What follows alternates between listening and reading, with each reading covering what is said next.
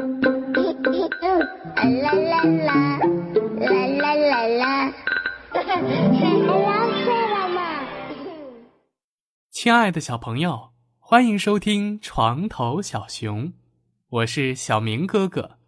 今天呢，播讲由景甜小朋友提供的科学绘本《和泡泡一起飞》。在此，非常感谢他提供的故事内容。如果你也有喜欢的书籍，请在公众号的后台联系我们的工作人员。好了，小朋友，打开你们的想象力，我们开始讲故事了。和泡泡一起飞，吹泡泡喽！楼上的小琪最喜欢吹泡泡了，这不。他用泡泡枪射出的泡泡闪着五颜六色的光，从阳台上飘落。我也要吹泡泡。巧巧跑回家，他忽然看见妈妈的杯子里有泡泡。妈妈，我可以拿这杯水吹泡泡吗？妈妈告诉他：“孩子，这是天然苏打水。”里面含有碳酸氢钠，会释放出二氧化碳，产生小气泡。但是这种液体不能吹出飞舞的泡泡。鱼缸里气泡真多啊！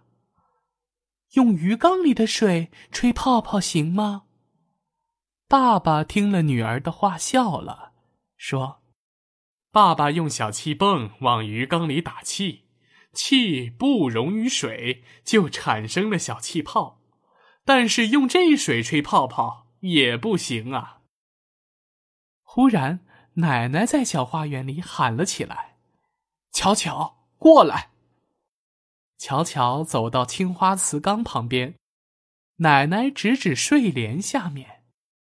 巧巧奇怪了：“哟，缸里没有气泵。”怎么也有气泡呢？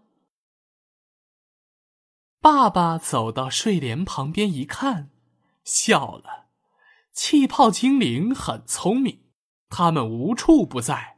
睡莲因为呼吸作用产生了二氧化碳，气泡就从泥里冒出来了。泡泡既然无处不在，爸爸，我怎么做泡泡水呢？巧巧问。爸爸拉着巧巧来到厨房，厨房里有所有吹泡泡所需要的材料。巧巧看着厨房，材料在哪里呀？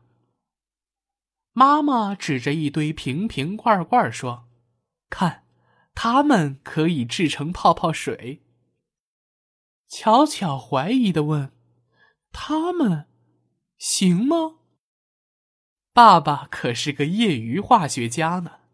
只见他把瓶瓶罐罐一折腾，一瓶神奇的泡泡水便制作成功了。